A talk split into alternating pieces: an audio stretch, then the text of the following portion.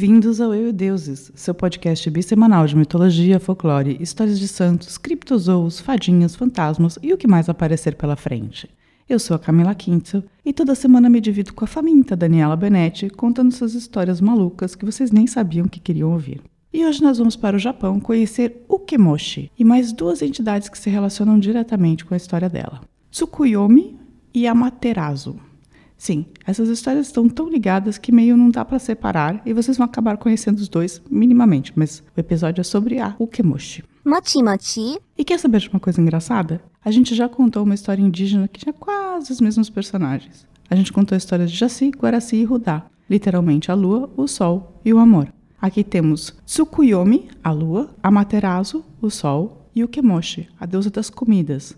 Mas comida é quase amor, né? Então, Cheio de hambúrguer, arroz bife, é, presunto e ovos, bolinho, torta de maçã.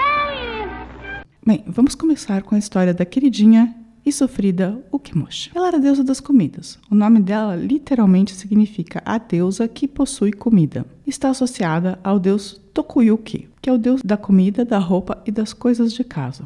Em outros lugares dizem que ela é mulher de Nari, que é o deus do arroz, chá, saquê, agricultura e indústria. Basicamente tudo que é importante no Japão, né? Inari. Arroz, chá, saquê, agricultura e indústria. E o Kemoshi estava lá, de boa, até receber a visita de Tsukuyomi. Quem é esse?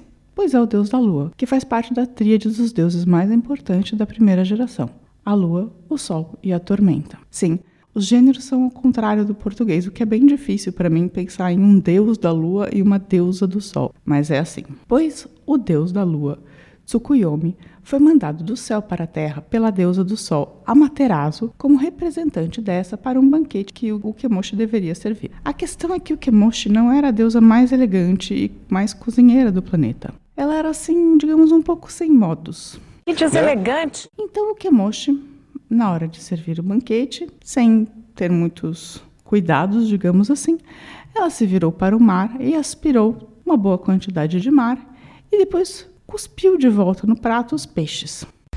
Tá, vamos. Tá.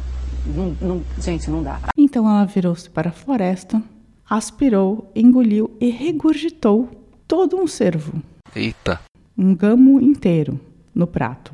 eita. Ela voltou-se, virou-se para o arrozal, aspirou aquilo com uma boca enorme e tossiu, cuspiu, também conhecido como gorfou, o arroz de volta no potinho. Sim, e hum, bem nojento, né? Eu não tenho como te defender. Não tenho como ficar do teu lado, bicho. Sim, agora imagina o deusão da lua lá, né? Da, da tríade dos deuses mais importantes, que vai, é chamado para um banquete, vai como representante e toda a comida é cuspida no prato. Ou então regurgitada no seu prato, na sua frente. Era um banquete, tinha uma grande quantidade de peixes, uma grande quantidade de arroz e uma grande quantidade de carne de caça. Porém, tudo de alguma maneira tinha passado pela boca e pela garganta e pelo estômago de Ukemoshi. Eca, que nojo! Então, o Tsukuyomi ficou tão full pistola que ele não se conteve e matou a Ukemoshi. O que eu achei bastante exagerado. E olha que isso foi na versão boazinha, né? Que ela só engoliu e regurgitou tudo. Porque eu li uma outra versão que ela não verte comida só pela boca. Ela também tira uns arroz do nariz e até ela tira algumas coisas do buraco posterior, inferior. Sim, gente, do cu. Ela tira a comida do cu e coloca na, na mesa para servir para o Tsukuyomi. Aí eu acho que até se explica um pouco mais a violência dele. Pra cima de mim, não. Cozeiro. Mas por esse assassinato na base da nojeira alimentar, a Materazo não, está, não estava esperando. Afinal, ela mandou o irmão no lugar dela para o banquete. E não era para ele matar a anfitriã, né? Que por sinal não- também não fez de maldade. Ela era deusa da comida e não era uma Masterchef, gente. Ela fez o que pôde, né? Ela não tinha noção de que seria tão nojento. E a Materazo ficou nessa situação. Gente, eu fui convidada para um, um banquete, eu mando um representante e o representante mata a pessoa que fez o banquete. Pois é. Pois bem, dizem que a Materazo ficou tão puta com Tsukuyomi que decidiu nunca mais vê-lo. E tá aí a explicação por que o Sol e a Lua nunca se encontram. Foi porque o Senhor Lua matou a pobre da Ukemoshi depois de ela servir esse banquetinho regurgitado para ele. Você tá pensando o quê? Que travesti é bagunça?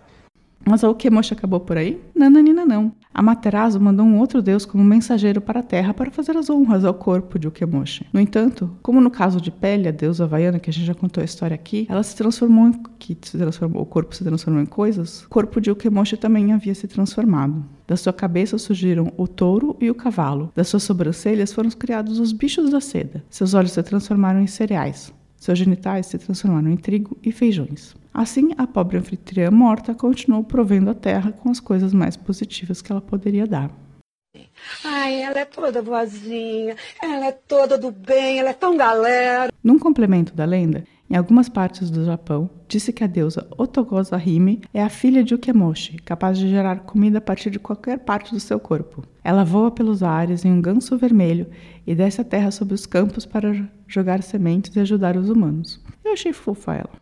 E essa foi a história super curtinha, porque não tinha mais coisas é, para ser dito, de Ukemoshi, a deusa que porta comida no Japão.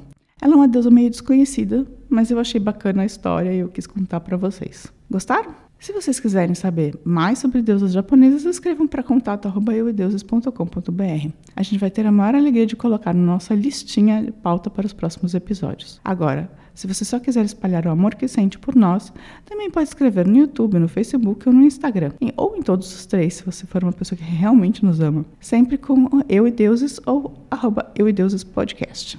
No mais, fica aquele recado esperto que damos todo episódio. Vai ler uns livros. Um beijo e boa semana. Tchau, tchau.